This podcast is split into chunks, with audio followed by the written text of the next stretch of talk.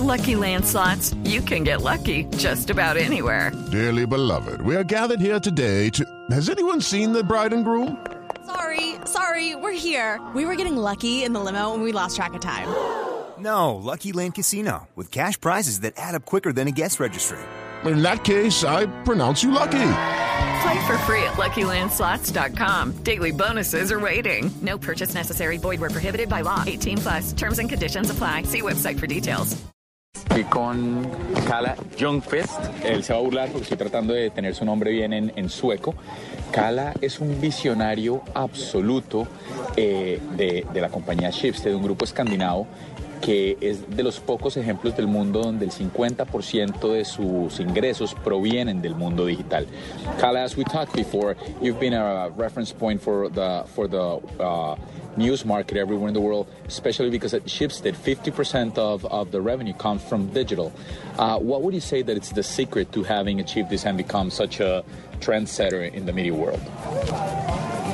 I think there are a couple of things that has been important. Uh, first, it's uh, the curiosity and the innovative culture that you try to go for, uh, follow the development and be fast and first in many cases, or at least very fast.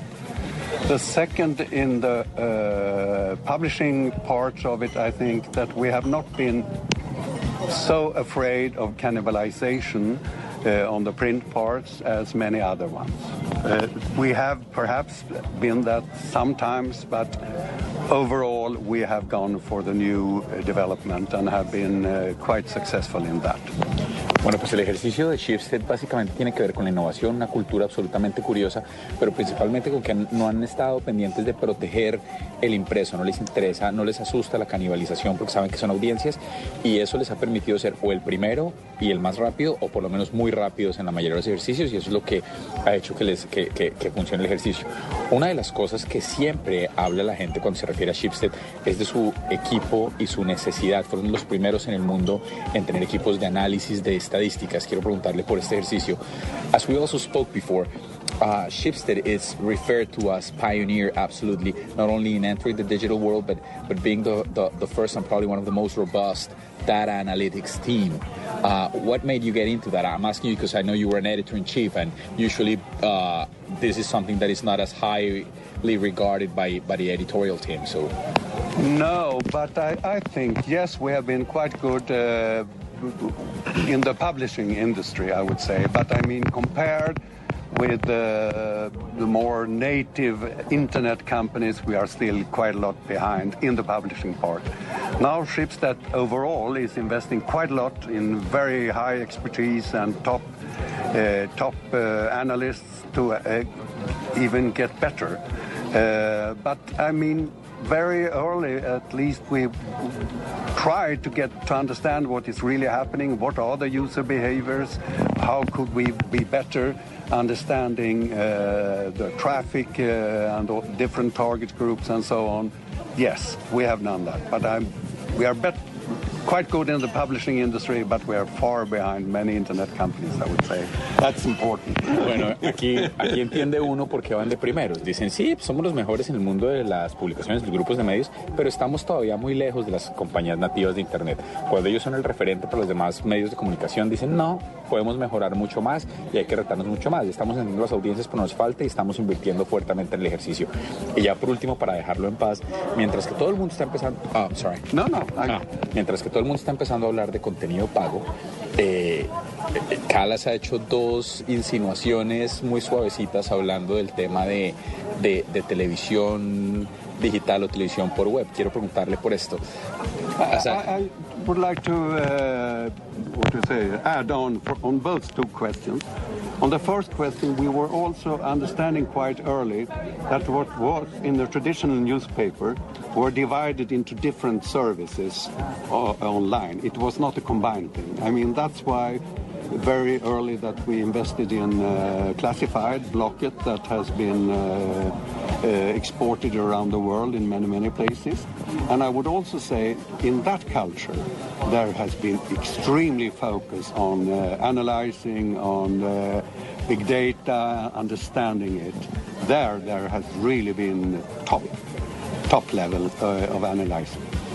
Bueno, antes de entrar a la pregunta, me decía que, que quería añadir a su respuesta que una de las cosas que fueron impresionantes fue entender, para ellos, fue entender que lo que estaba en un papel periódico dirigido a todas las audiencias se iba a dividir en, en, diferentes productos para los nichos digitales. Y eso es lo que han hecho, por ejemplo, en industrias como los clasificados, donde de verdad reconoce el que el análisis ha sido superlativo y, y, y maravilloso.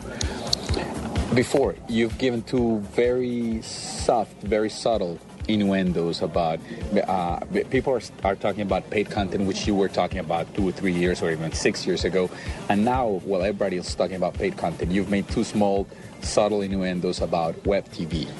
Can you elaborate on that? Because I'm sure we'll be talking about this in the next three years. When everybody's talking about web TV, you'll be on to something else. Okay, I think that uh, yes, we have focused on web TV very, very early.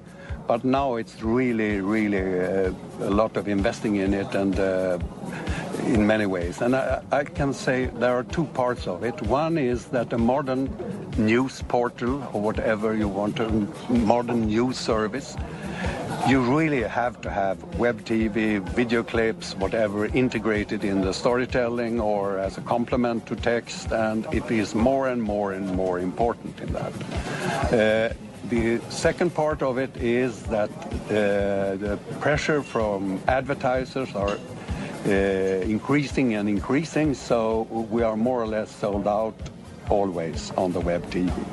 The third thing is that uh, the next big transformation of uh, uh, the media industry will be TV, the traditional broadcast and uh, cable TV. How, we don't know, but they will definitely have to transform quite a lot. And perhaps there will be a situation where we, from the other part of media, can find a position if we are smart and innovative enough. Bueno, pues miren, dice tres cosas. Dice, lo primero es que en términos de video, el video cada vez está volviendo un recurso para, para contar historias, un recurso cada vez más pedido, ya sea como complemento a un texto escrito o simplemente como la única manera de contar una historia, es un registro absolutamente codiciado. Y la segunda es que no solo es codiciado por las audiencias, es codiciado por los anunciantes.